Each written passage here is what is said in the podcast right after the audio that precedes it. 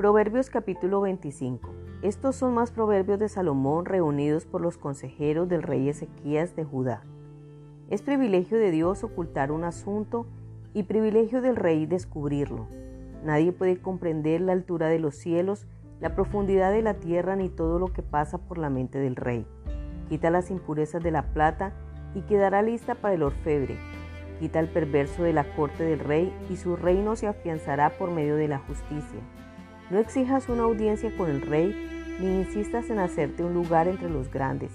Es mejor esperar a que te inviten a la mesa principal y no que te echen y pases vergüenzas en público. Tan solo por haber visto algo no vayas corriendo a los tribunales, pues, ¿qué harás si a fin de cuentas tu prójimo te desmiente y te hace pasar vergüenza? Cuando discutas con tu prójimo, no reveles los secretos que otros te confiaron. Te podrían acusar de chismoso y nunca recuperarás tu buena reputación.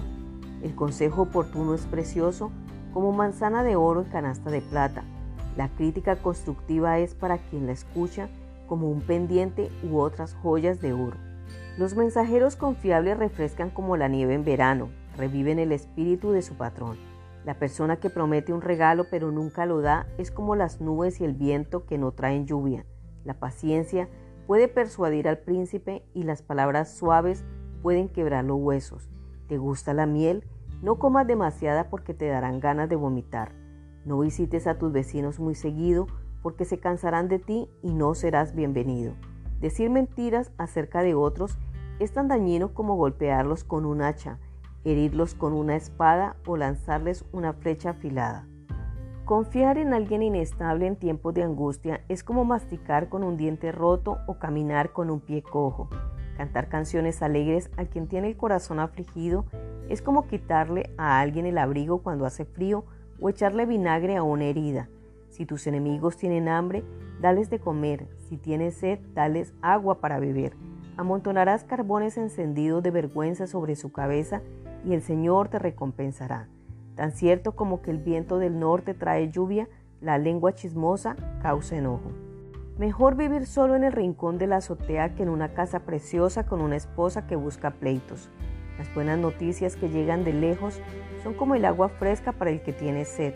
Si el justo se doblega ante el perverso, es como contaminar una fuente o enturbiar un manantial. No es bueno comer mucha miel ni buscar honores para uno mismo. Una persona sin control propio es como una ciudad con las murallas destruidas. Los versículos anteriores nos enseñan que el carácter de una persona se ve reflejado en los momentos difíciles. Cuando hay diferencias o problemas con un amigo, es necesario seguir guardando los secretos. Debemos ser personas de confianza, cumplir las promesas que hemos hecho, es decir, ser verdaderos, mantener siempre la prudencia y el dominio propio. Y por último, hacer el bien aún con aquellos que nos desean el mal eso refleja lo que hay en el corazón. El consejo del día, seamos personas en quien otros puedan confiar, hablando con la verdad y manteniendo el dominio sobre las palabras y acciones. Dios te bendiga. Te deseo un feliz término de día. Nos encontramos en el siguiente capítulo. Como siempre, te estará acompañando Darling Gómez.